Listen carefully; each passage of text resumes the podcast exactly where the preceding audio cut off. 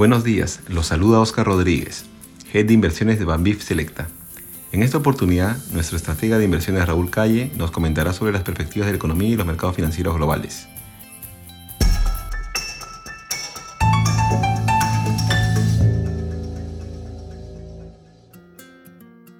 Buenos días Raúl. Empecemos con el bloque de economía. Durante el último trimestre hemos visto un repunte interesante en la economía americana. ¿Qué nos puedes comentar sobre ello? ¿Y qué otros puntos consideras clave para los próximos meses? Hola Oscar, buenos días. Eh, sí, como bien dices, este ha sido un trimestre de alto crecimiento para Estados Unidos, eh, pero de crecimiento por debajo del potencial en Europa y en China, ¿no? Hay una diferencia entre las diferentes regiones. Para el análisis económico hemos dividido, hemos trabajado con cinco ideas, las cuales vamos a desarrollar, ¿no? La primera idea es que la economía de Estados Unidos se encuentra mejor de lo esperado pero hay una posible ralentización en el horizonte. ¿sí? El crecimiento en Estados Unidos en este trimestre, en el tercer trimestre del año, ha sido bastante fuerte, bastante potente. Creció un 4.90%, que es el doble del trimestre anterior y mucho más a lo esperado, mucho mejor a lo esperado. Eh, el principal driver del crecimiento ha sido el consumo, el buen nivel de consumo estadounidense, el cual representa aproximadamente el 50% en el crecimiento del PBI. Y la evidencia muestra que este consumo aún se mantiene incluso para este trimestre. ¿no? Las últimas ventas retail siguen fuertes, no se desaceleran, Incluso quitando los sectores más volátiles de la venta retail como gasolineras y automóviles, este crecimiento aún se mantiene fuerte. Y esto pues afectado positivamente al sector tanto de manufactura como de servicios. O sea, el sector servicios se mantiene medidos por el PMI, ¿no? que son los indicadores alentados económicos, son los índices de gestores de compra. El PMI de servicios se mantiene en nivel expansivo, ahí ayudando a la economía. Y el PMI de manufactura, que está en nivel contractivo, está rebotando y ya más cerca a niveles neutrales. En principio esto por el buen nivel de consumo, el buen nivel de demanda y también por la caída en inflación del productor. Sin embargo, lo que nosotros esperaríamos para los siguientes trimestres ya es una desaceleración de este crecimiento, o sea, crecimiento positivo pero a un menor ritmo que el actual, que es bastante fuerte. Eh, ¿Por qué? Porque la expectativa es que el consumo ya se modere. Vemos que el consumo fue impulsado por los ahorros de pandemia, por ejemplo. Estos ahorros de pandemia ya se están agotando. Se estima que durante pandemia, o mejor dicho, por los cheques que dio el gobierno después de pandemia, se ahorraron aproximadamente 2.10 trillones de dólares, de lo cual ya solamente queda 0,2, ¿no? ya se están, eh, están acabando. Y también eh, para mantener el estilo de vida, los consumidores están endeudando, ¿no? y con las más altas tasas, la deuda viene pesando más sobre los ingresos familiares, lo cual debería disminuir el consumo para los siguientes meses. Con ello, la expectativa del crecimiento para este trimestre vendría a ser de alrededor del 1%. Ahora, ¿dónde vemos el riesgo? El riesgo lo vemos específicamente en el sector del commercial real estate, o sea, el sector de bienes raíces comercial. ¿Y por qué? Porque vemos bastante presión en este sector en los precios, especialmente en el sector oficinas. el sector oficinas es uno de los pocos sectores en real estate que ha caído casi un 15% en eh, desde su pico en el 2021. Vemos pues que luego de la pandemia con el teletrabajo hay menor ocupabilidad, o sea, en términos reales, la ocupabilidad está alrededor del 50% de los niveles prepandemias de oficinas en las principales ciudades estadounidenses. Con lo cual, el precio de los bienes raíces comerciales de oficinas podrían caer entre 20 a 60% de su pico de pandemia, lo cual implica que hay una, puede haber ahí un golpe todavía fuerte con una recuperación a largo plazo a medida que estos espacios se reconvierten en otro tipo de, bienes raíces, lo cual demora y es, eh, es costoso. Ahora, ¿dónde está el problema? En que el 50% de la deuda del comercio real estate la tienen los bancos. Y el 75% de esta deuda está concentrado en los bancos medianos y pequeños, que es donde podría haber una crisis. Eh, sin embargo, en términos eh, relativos es manejable porque en promedio esta deuda de comercio real estate de oficinas, que es el sector más golpeado, solamente representa un 3% del balance. Sin embargo, obviamente, una crisis en el sector afectaría a la valorización de las acciones de estos bancos, de los bancos medianos y pequeños, lo cual podría provocar de vuelta una crisis como la que hubo a inicios de año en los bancos medianos y regionales, que podrían pegarle a la economía en general. Bueno, el segundo punto es que el mercado laboral se viene enfriando lentamente. O sea, el mercado laboral aún está bastante, bastante apretado, con niveles de desempleo muy bajos y niveles de apertura de empleo son altos, pero poco a poco creemos que se va a ir enfriando, ¿no? Y lo que hemos visto es que la tasa de desempleo se mantiene en el 3,80%, pero los jobs openings, es decir, las aperturas de empleo, que son aquellas posiciones aperturadas que no se han podido llenar, eh, van retrocediendo al 5,80%, luego de alcanzar niveles casi del 8%. ¿no? Entonces este enfriamiento del mercado, por decirlo así, del mercado laboral, ha venido siendo absorbido por una menor tasa de jobs openings antes que una subida en el desempleo. Ahora, ¿y por qué ha habido esto? ¿Por qué se enfrió el mercado laboral? En principio es porque la fuerza laboral, que es decir, la gente que está ocupada, que está trabajando y que está buscando trabajo, todo ese total, la fuerza laboral, eh, esta tasa de fuerza laboral ha venido subiendo, ¿no? recuperándose. De hecho, la, fuerza, la participación en la fuerza laboral de los ciudadanos de entre 22 a 54 años ha vuelto a los niveles prepandemia, la misma tendencia. Pero esto fue impulsado por una mayor inserción a la fuerza laboral de los migrantes, más que de los nacidos en Estados Unidos. Entonces ha sido un impulso de una vez, lo cual ha ido normalizando el mercado laboral. El tercer punto donde nos debemos enfocar es en la inflación. Y lo que vemos también es que la inflación viene retrocediendo gradualmente. O sea, la inflación en septiembre salió en 3,70% y la inflación core, que es la que excluye alimentos y energía, está en 4,10%. Ahora, ha habido un repunte en el último mes, sí, pero esto por el incremento en el precio de la energía. Y lo que vemos acá es que el incremento en el precio de la energía va a ser puntual, no creemos que haya una tendencia de vuelta al alza, no creemos tampoco que baje el precio de la energía rápidamente, pero sí creemos que se debe mantener en los mismos niveles a medida de que la menor producción de Arabia Saudita y de Rusia va a ser contrarrestada con una mayor producción de corporaciones estadounidenses, por ejemplo, ya que estamos en un nivel de precios atractivo. Ya hablando un poco más de la inflación core, que es lo que preocupa a la Fed, a la Reserva Federal, eh, vemos que la inflación core, el mayor contribuidor es shelter, son los costos de viviendas, los cuales ya se empezó a desacelerar, aún no se, no se traduce en esta inflación de costo de viviendas, la desaceleración del mercado inmobiliario, de las rentas, pero debería traducirse en los próximos meses en, una, en menores niveles de, shelter, ¿no? de inflación shelter. Ahora, quitando shelter, quitando el costo de viviendas, lo que vemos es que la inflación core está impulsada especialmente por el sector transporte. ¿sí? Y acá hay una tendencia a la baja también en el sector transporte, en el sector de los costos, el cual es un es un incremento de precios rezagado de, de, los precios, del aumento en los precios de la energía y del aumento en los precios de los automóviles. Y acá vemos también algo que se va normalizando, lo cual debería llevar esta inflación corre transportes a la baja. Y vemos que los salarios también están eh, desacelerándose. Los salarios solamente han subido 0,20% en septiembre, llevan un incremento del 4,20% anual, los salarios específicamente del sector servicios, con lo cual hay una clara tendencia a la baja luego de alcanzar eh, máximos perdón, el año pasado. Como cuarto punto, lo que vemos es que la Fed está cerca a su nivel máximo de tasas. Es decir, la Reserva Federal eh, mantiene su tasa actualmente entre 5,25 y 5,50%. De hecho, en su última reunión de política monetaria en noviembre la dejó en los mismos niveles. Si bien el dot plot de septiembre, donde es una especie de encuesta de los oficiales de la Fed, donde ellos indican dónde ven la tasa de referencia en los próximos meses, ellos indicaban pues que esperaban todavía una subida más, llegando a la tasa a entre 5,50 y 5,70% para finales de año. Sin embargo, el cambio en el discurso de Powell indican de que ya habríamos llegado al máximo de tasas y que en diciembre también se mantendría la tasa sin cambio, en nuestros niveles máximos. Para el próximo año, en un principio el mercado estaba bastante optimista, esperaba recorte de hasta 100 puntos básicos o 150 puntos básicos en la tasa de referencia, pero los últimos discursos de la Fed y los acontecimientos económicos, como la mayor resiliencia de la economía estadounidense, hacen ver pues al mercado que probablemente ya, ya se han puesto más en línea con la Fed y probablemente solamente haya dos recortes el próximo año de tasas de 25 puntos básicos cada uno. ¿no? Y los recortes de tasas empezarían, según el mercado está previendo, recién en el segundo semestre del próximo año. Bueno, y como quinto punto es que el crecimiento global varía por regiones. Como hemos visto, Estados Unidos ha estado bastante bien en, esta, en este trimestre, en esta parte del año, mientras que eh, otras regiones como Europa y China van más rezagados. ¿no? Europa, de hecho, solamente ha crecido un 0.10% en el segundo trimestre de 2023. Hay un consumo, hay un, hay un nivel de crecimiento de casi cero en los últimos trimestres en promedio. Los PMI de, de manufactura y servicios están en zona contractiva donde la mayor ralentización está en la, manufactura, en la manufactura alemana, ¿sí? donde aún no se recupera la industria alemana del shock energético luego de la subida en los precios después del conflicto Rusia-Ucrania. En China, por otro lado, vemos todavía una debilidad estructural desatada por el sector real estate. Hay menores ventas de viviendas, precios de real estate a la baja, eh, y no se espera un estímulo fuerte por parte del gobierno. O sea, el gobierno en China ha sido poco más tibio lo que el mercado le hubiera gustado, no ha dado un impulso muy grande. Esto en principio por los altos niveles de deuda privada que hay en, la, en el país asiático, ¿no? Por lo, el, por lo que el gobierno no quiere hacer un estímulo muy grande. Y segundo también porque más bien lo que quiere el gobierno es un poco sanear la economía y desampalancarla, ¿sí? Por lo cual en China todavía vemos un crecimiento por debajo del potencial para los próximos trimestres.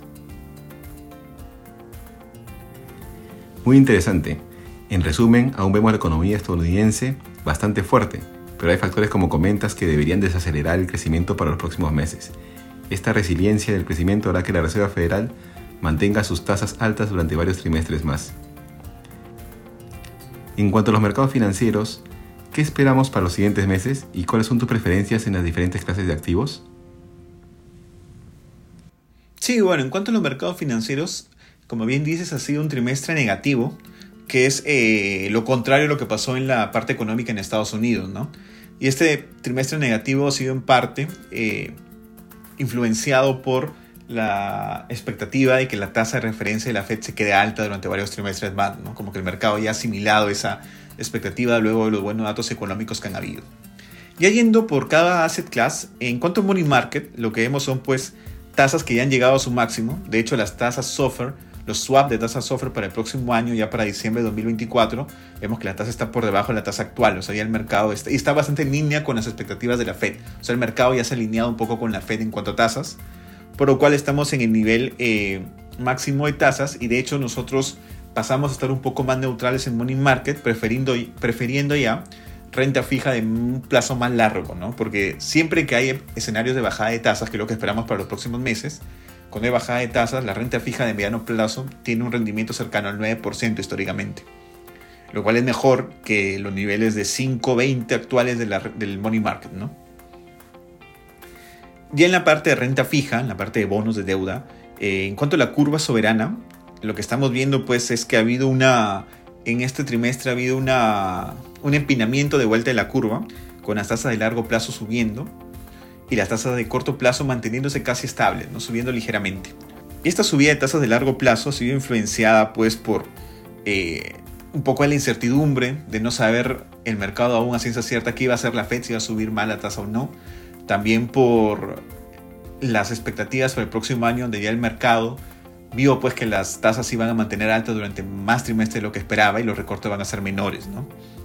Y aparte otros factores que han jugado en contra de la curva como el, máximo, el mayor nivel de deuda de Estados Unidos, la mayor oferta de bonos y también el buen nivel de crecimiento económico. ¿no? Es todo un cóctel que ha hecho que esto suceda. Ahora, históricamente lo que hemos visto es que la tasa de 2 años y de 10 años, o sea, las tasas de Treasury a 2 y Treasury a 10 años, tienden a converger con la tasa de la Fed cuando llegamos a los picos en la tasa de la Fed. ¿sí? Parecía que esta vez no iba a ser así debido a que se esperaba pues, que la subida de tasas sea bastante rápida y que los recortes también vengan pronto. Ahora como los recortes de tasas no van a venir tan pronto, probablemente le da más tiempo al mercado para, para sopesar esto y que las tasas sigan subiendo. ¿no? Por ello esperamos que la tasa de 10 años llegue a niveles de entre 5 a 5,20% durante no mucho tiempo, ¿no? para luego ir retrocediendo a niveles ya más cercanos al 4.75 hacia finales de año. Y en cuanto a la renta fija de grado de inversión, es decir, la renta fija ya corporativa de la mejor calidad crediticia, eh, lo que hemos visto, por lo menos en Estados Unidos, es que los spreads se han mantenido bastante iguales, durante, bastante plano durante el trimestre. No ha habido mucha volatilidad ahí de spreads, que son las primas por riesgo. Eh, pero sí ha habido una pérdida de valor en esta renta fija debido a la subida de las tasas. ¿no? Como las tasas, la curva ha subido, en general esto, mayor rendimiento hace perder valor a, a los bonos, al precio de los bonos. Con lo cual ha acumulado en el año un retroceso del 2.90%, un retroceso importante. Ahora, lo que esperamos para los spreads, para las primas de riesgo, es que esta no se mueva mucho, se mantengan esto, en estos mismos niveles entre 150 y 170 puntos básicos. ¿Por qué? Porque no vemos un escenario recesivo en los próximos trimestres, sino un escenario de desaceleración económica, lo cual implica pues que no va a haber un, impacto en los spreads, un impacto importante, ¿no? los spreads de grado de inversión. La tasa sí está en niveles eh, relativos bastante altos, tiene un 6%, bueno, de hecho ya en octubre estábamos en niveles del 6. 30, 6.40% de yield to worst, la tasa, el rendimiento de estos bonos de grado de inversión, lo cual es el rendimiento máximo en los últimos 13 años, ¿no? por lo tanto son atractivos actualmente. Y en cuanto a la duración, como hablamos en la parte de la curva Treasury, lo que nosotros creemos es que esta curva de mediano plazo puede subir a un poco más, a niveles cercanos quizás al 520, con lo cual ese sería el buen momento para entrar ahí. ¿no? Por lo tanto, nosotros vemos, tenemos la, la idea de ir tomando mayor duración conforme la curva muestre conforme la curva aumente. ¿no? Así que por ahora todavía estamos en corto plazo, tomando duración para ir hacia, un plazo más intermedio y poder quedarnos ahí en la curva de, de renta fija grado de inversión. Por lo tanto, estamos sobreponderando.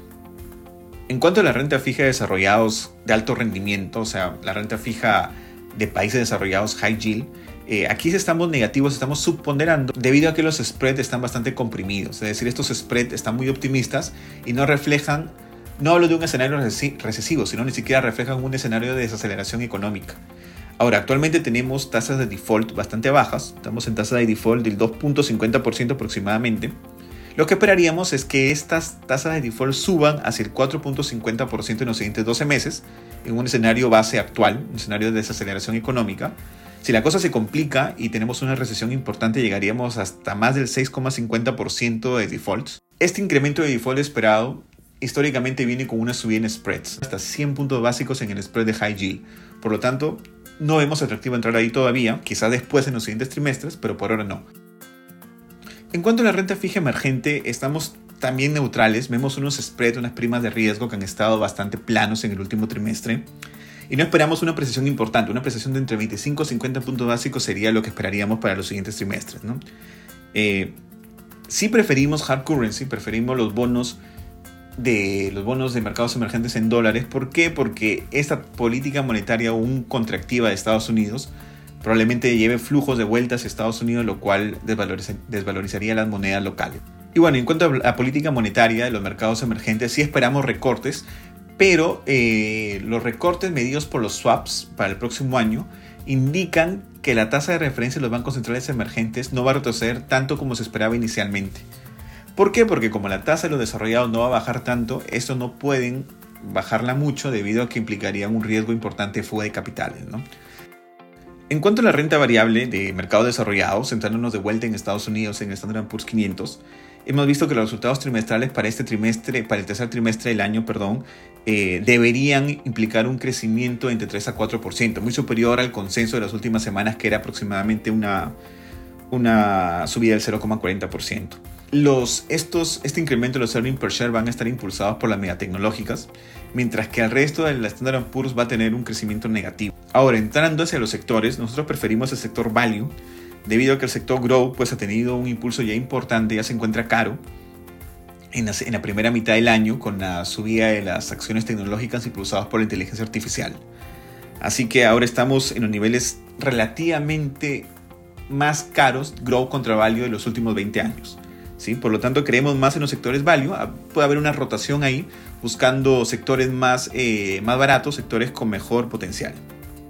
Y también preferimos las acciones large cap en vez de las small cap. O sea, actualmente estamos con una valorización de las acciones small cap, las acciones de compañías más, más pequeñas, con menor valorización, eh, que las muestran bastante baratas, ¿no? De los últimos también más o menos 25 años con respecto a la large cap. Sin embargo, las small cap, las, pequeñas, las acciones de pequeña valorización tienden a tener un mejor performance que el resto del mercado en un escenario de, aceleración económica. Y no lo que vemos ahora, lo que vemos es que va a haber más bien una desaceleración económica. Por lo tanto, buscamos proteger un poco más el valor en las acciones large cap. Ahora, ¿en qué sectores estamos positivos? Estamos positivos en energía. Vemos pues que el precio del petróleo en niveles altos, donde se debería mantener, va a apoyar a la ganancia de estas empresas. Eh, la expectativa del precio del petróleo para los siguientes meses es, entre 85 a 95 dólares el barril. Eh, también estamos positivos en acciones de consumo básico, debido a que muestran un price earning, forward price earning eh, atractivo con respecto a su historia y además ofrecen protección en el caso de, una, de que la desaceleración económica sea más profunda, ¿no? como un seguro. Y también estamos positivos en las acciones industriales, porque hay, bueno, las compañías se van a beneficiar por el reassuring, es decir, esta tendencia de traer de vuelta la producción hacia Estados Unidos, y también por las mayores inversiones en energía, por el incremento en el presupuesto de defensa en Estados Unidos y la restauración de inventarios que es necesaria. Entonces aquí en renta variable en general estamos neutrales, en renta variable en mercados desarrollados estamos neutrales, donde tenemos un escenario base que implica una desaceleración económica, pero no una recesión, y esto va a apoyar los earnings per share. Y dentro de renta variable desarrollados preferimos, como les comentaba, las large cap, acciones value. Muchas gracias Raúl, queda todo claro. A manera de resumen, pasamos a una posición neutral en Money Market, seguimos sobreponderando la renta fija, grado de inversión y nos mantenemos neutrales en renta variable.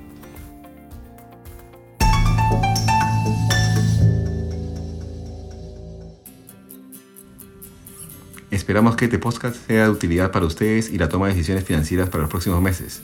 Muchas gracias por su tiempo y hasta una nueva oportunidad.